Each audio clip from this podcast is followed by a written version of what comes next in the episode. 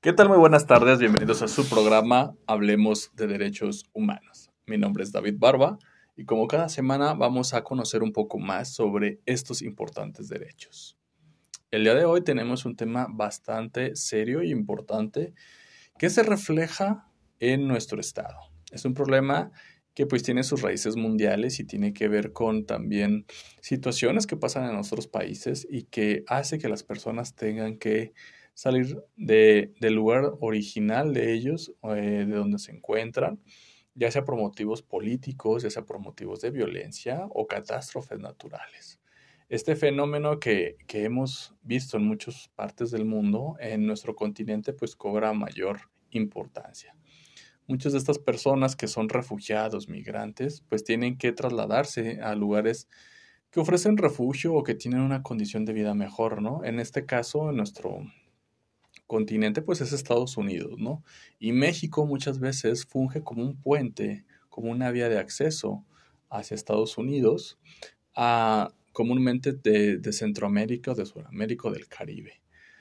Y al ser México también un lugar de paso, pues mucha gente al no lograr cruzar hacia Estados Unidos, pues también México es un país que recibe ahora migrantes eh, o refugiados. Y no es el caso pues de la excepción de, de, Aguascalientes. Aguascalientes siendo una vía de conexión bastante amplia eh, en los lugares que puede conectar, pues mucha gente, muchos migrantes, este, muchos refugiados, pues la eh, usan Aguascalientes como como paso, ¿no? Y es, y es el hecho o el tema del día de hoy de conocer la situación migrante, la, la situación de los, de los refugiados de, que tenemos en nuestro estado y de cómo esta situación pues ya, ya se tiene que atender de una forma en la que se respete los derechos humanos y también se, se conciba pues una, una nuevas formas de, de recibir a estas personas. Y para este tema, pues eh, tenemos con nosotros a Belén Sierra, que ya ha estado este, de invitada, y pues hoy nos trae esta nota más, en, más, más investigada, más, más específica. Belén, pues bienvenida y cuéntanos un poco más sobre, sobre esta importante noticia, sobre estos sucesos que tienen lugar ya en Aguascalientes.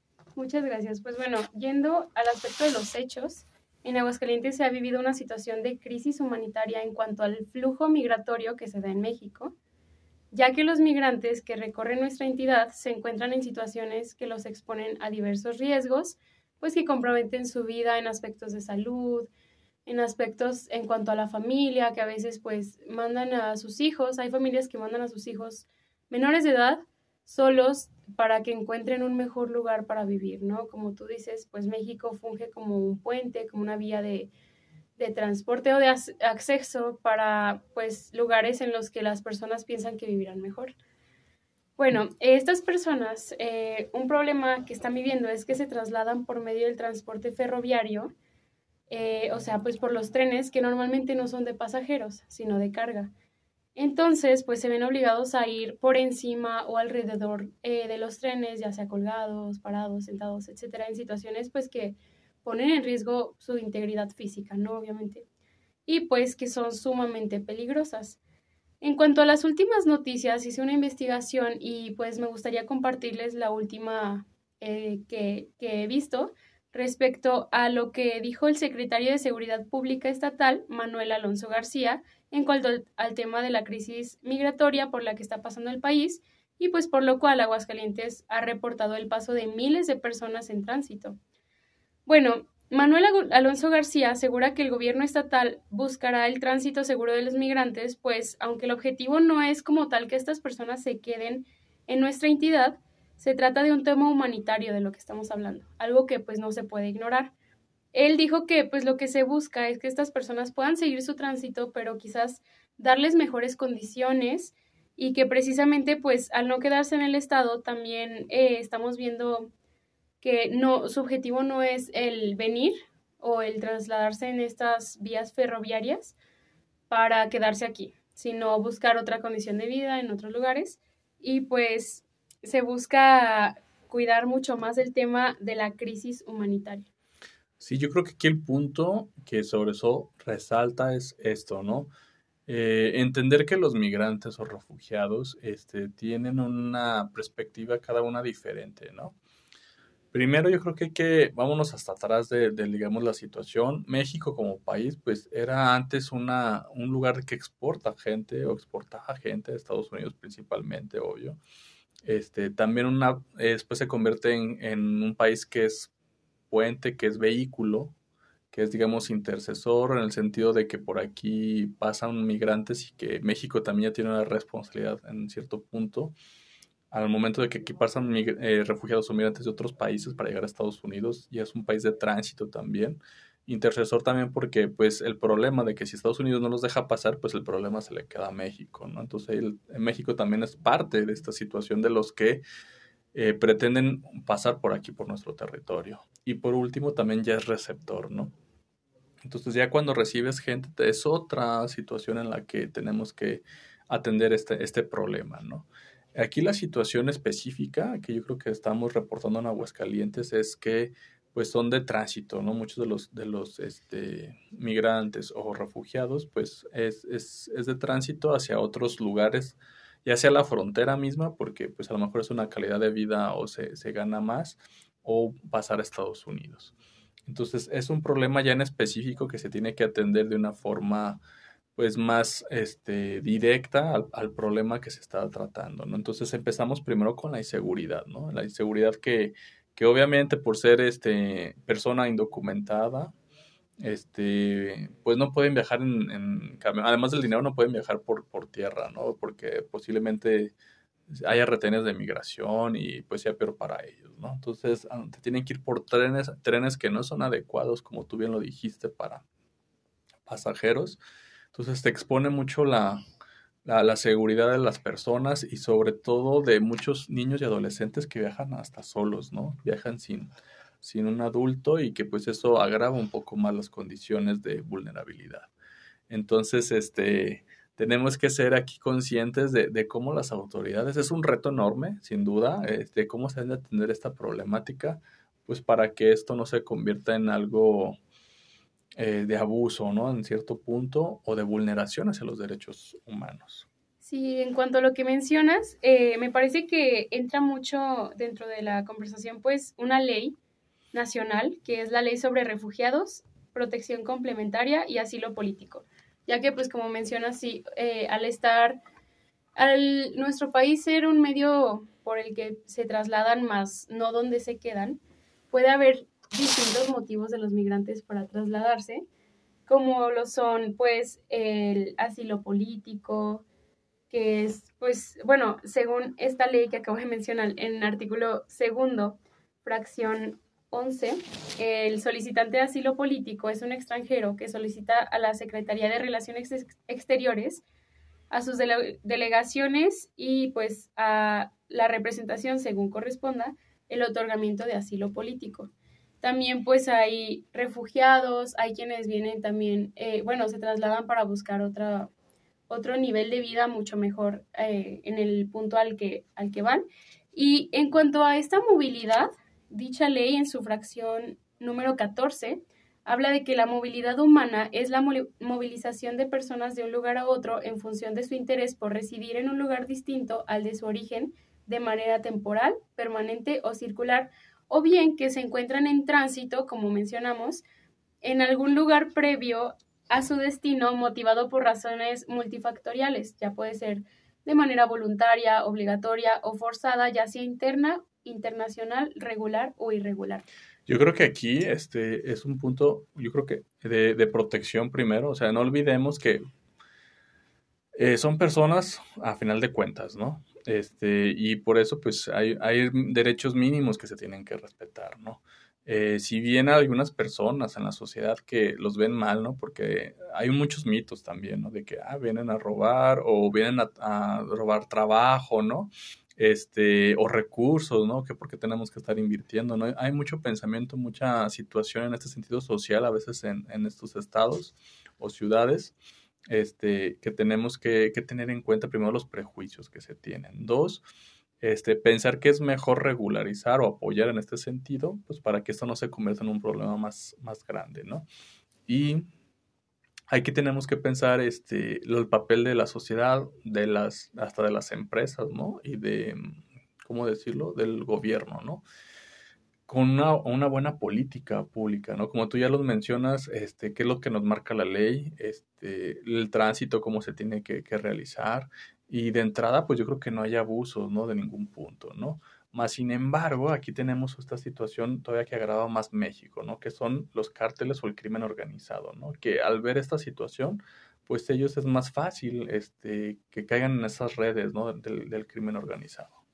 Sí, por esto mismo, de hecho, eh, la ruta que toman yendo pues por Aguascalientes o atravesando Aguascalientes, justamente según ciertas experiencias de algunos migrantes, es por eso, por la inseguridad que se vive en algunos otros estados, pues por causas de crimen organizado, que los bajan de los trenes, eh, pues por causas de violencia, etcétera, ¿no? Entonces, por eso también se supone que hay distintas rutas, eh, pues sí, que pueden tomar estos migrantes y en las que también pues se ven comprometidos a situaciones pues graves, ¿no? Como lo que mencionas del crimen organizado.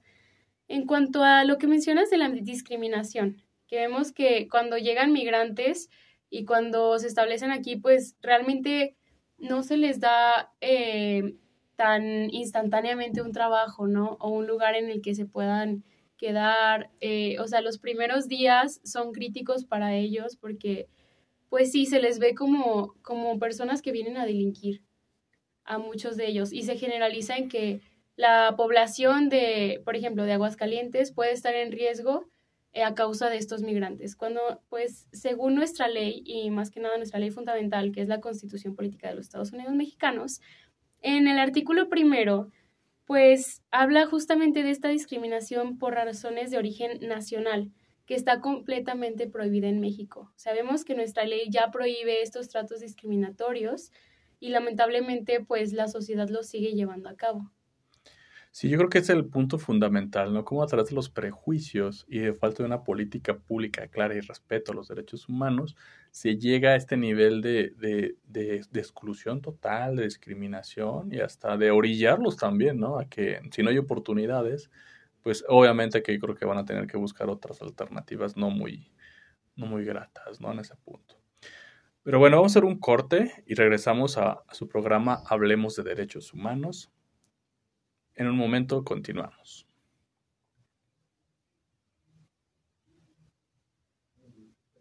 Bien, ya estamos de regreso aquí en su programa Hablemos de Derechos Humanos y seguimos con este tema tan importante de las personas que transitan por nuestro estado en busca de un mejor futuro y que pues, muchas veces son migrantes, como ya decimos, voluntarios o, que tienen la necesidad o son refugiados, ¿no? Y de cómo pues se tiene que pensar en, en alternativas de solución, de un tratamiento respetando los derechos humanos, de, de, buscar alguna una posición social y también de información para que pues este problema pueda ser tratado de forma adecuada y podamos este, también pues, generar condiciones tanto para los locales como para los que son migrantes o refugiados, pues de justicia y de igualdad. Claro que sí, respecto a lo que mencionabas antes del corte, el artículo segundo de la Constitución estableció que es obligación de las autoridades estatales, locales y federales de crear políticas sociales, lo que tú mencionabas, pues en protección a los migrantes. Entonces vemos que nuestra normatividad nacional ya lo menciona solamente que es obligación de nosotros como sociedad llevar a cabo estas prácticas y pues de alguna manera, eh, pues sí, o sea, llevar a que el Estado dé protección a estos migrantes, pero también nosotros podemos pues poner de nuestra parte, ¿no? Como vemos que algunas personas en distintos estados de la República les dan lonches a los migrantes, les dan agua, eh, ponen quizás ciertas estaciones de salud en las que checan pues las condiciones en las que vienen los migrantes, etcétera. Entonces vemos que esto de pasar a ser una política eh, pues gubernamental de cierta manera, pues tiene que pasar también a, a convertirse en una política social, algo que pongamos en práctica como sociedad en protección a nuestros hermanos migrantes. Sí, yo creo que es eso, ¿no? Este, entendemos que también puede haber población que migre, que sea refugiado, que pueda cometer algún delito, tampoco los, los estamos protegiendo o sobreprotegiendo pero tampoco que se estigmatice, ¿no? Que no, no, no se venga a pensar que todos los inmigrantes no aportan o vienen a robar o, o cuestiones así, sino también luchar primero contra el estigma social, entender que también si ellos migran es por una necesidad, muchas de las veces, este, y que bueno, posiblemente aquí nomás estén de paso. va entonces sí, sí entender que tanto como sociedad pues tenemos que tener esta apertura y que pues bueno también externar a los, a los gobiernos este, de que pues se tenga una política clara en relación a este tema y en relación a los, a los derechos humanos que se deben de respetar. Entonces, pues yo creo que no sé si tengas más que agregar sobre este tema, este, de los, de los refugiados en Aguascalientes, o tú cómo visualizas, ¿no? Desde, la, desde tu perspectiva, alguna experiencia en este sentido. Pues me gustaría hablar sobre la normativa ahora internacional. Sabemos que México está suscrito a varias convenciones y tratados en protección a estas situaciones de los migrantes. Una de estas es la Convención Americana sobre Derechos Humanos, que esta sería una normativa internacional que va orientada pues a lo general, ¿no? No solo habla de migrantes o de refugiados o esta situación, sino que habla de muchos más eh, supuestos en los que se ven involucrados los derechos humanos y pues que obviamente nuestro Estado debe de cuidar. Eh, también ya pues guiándonos hacia lo particular en la situación de los migrantes, hay una convención sobre asilo territorial. Sabemos que dentro de la migración hay ciertos supuestos como asilo, como refugio, como las personas apátridas que pues no, no son consideradas eh, como con una patria en específico o sí lo son pero no tienen documentos que lo prueben y eso los ve, los hace verse en una situación mucho más vulnerable. Entonces, bueno, en esta convención sobre asilo territorial, ya para terminar, me gustaría mencionar el artículo primero, en el que dice que todo Estado tiene derecho en ejercicio de su soberanía a admitir dentro de su territorio a las personas que juzgue o le parezca conveniente, sin que por el ejercicio de este derecho ningún otro Estado pueda hacer reclamo. En este caso, pues se habla más de la soberanía estatal, ¿no? Pero en el artículo 2 me parece muy interesante que en respeto al derecho internacional, se debe pues de proteger en cuanto a la jurisdicción de cada estado a los habitantes de su territorio, pero más que nada pues también a las personas que ingresan con procedencia de otro estado en donde sean perseguidas por sus creencias, por sus opiniones, afiliación política o actos eh, pues de otra índole, ¿no? Entonces vemos que nuestro estado está comprometido a sí proteger a sus ciudadanos y a sus habitantes, pero también a las personas que vienen eh, o que se trasladan por este y a sus derechos humanos. Pues yo creo que ese es el punto, ¿no? Que ya de manera internacional ya hay reglamentos, ya hay primeras como directrices de cómo se debe abordar el tema. Y bueno, en la cuestión de, conciencia social, pues pensemos que a lo mejor un día podemos ser nosotros los que tenemos que estar migrando o estar en situación de, de, tránsito en otro país, ¿no? Y que nos gustaría que también pues se nos respetara cualquier derecho, ¿no? Humano que tengamos. Bien, pues muchas gracias Belén por esta, por esta bonita nota e interesante también de lo que está pasando en nuestro estado. Y pues bueno, vamos a cerrar este programa, nomás recordándoles ahora sí como las efemérides, que pues el 2 de octubre, además de que en México es una fecha estudiantil eh, lamentable por los asesinatos de los jóvenes en el 68, también a nivel internacional y coincidentemente, ¿verdad? Es el Día Internacional de la No Violencia y que pues es bueno siempre recordar estos dos sucesos, ¿no? Que uno es parte casi de la cara de la otra moneda, ¿no? De cómo no se debe de usar la, la violencia como una forma de, de, de, remediar las situaciones, ¿no? Sino que siempre el diálogo y más si viene desde el Estado, ¿no? Les quiero comentar que el Día Internacional de la No Violencia, eh, pues bueno, tiene que ver sobre todo con este principio de que pues debemos, debemos de erradicar cualquier forma de violencia en nuestro mundo. Eh, y pues también no implica eso que no se tenga que protestar, sino que más bien se implica pensar en una resistencia en la que no exista la violencia para cualquier situación en la que pues no estemos de acuerdo con algo, sobre todo en cuestiones políticas o de gobierno. ¿no? Rechazar pues la violencia es un mandato que tenemos en toda la sociedad, en todos los países y que poco a poco se tiene que ir pues este cumpliendo. Entonces, pues les dejamos esta fecha histórica en la que pues también este, se reconoce ¿no? el liderazgo y vida de Mahatma Gandhi, porque él fue capaz de dirigir en la India eh, una independencia rechazando cualquier tipo de violencia. Incluso eh, él enfrentó durísimas condiciones y retos que pues parecían sumamente difíciles de, abordar. Y pues Gandhi se ha convertido en una fuente de inspiración en los movimientos de no violencia que luchan por el reconocimiento de los derechos civiles y por el cambio social. Y bueno, eh, recordamos en este día también su legado eh, y pues bueno, el mensaje que siempre tenía. Mm, entonces, pues bueno, les dejamos este, este dato. Si quieren saber un poco más sobre este día, pues les invitamos a consultar la página de la ONU y pues lo pueden buscar así como Día Internacional de la No Violencia, el 2 de octubre, para que pues tengamos un poquito de más conciencia de cómo podemos cambiar nuestras mentalidades para elegir un camino que nos lleve al bienestar, al desarrollo, de la paz y erradicar en sí mismo la violencia. Bueno, con esto damos por terminado la transmisión del día de hoy. Agradecemos la producción de Radio UAA, el espacio a la Defensoría.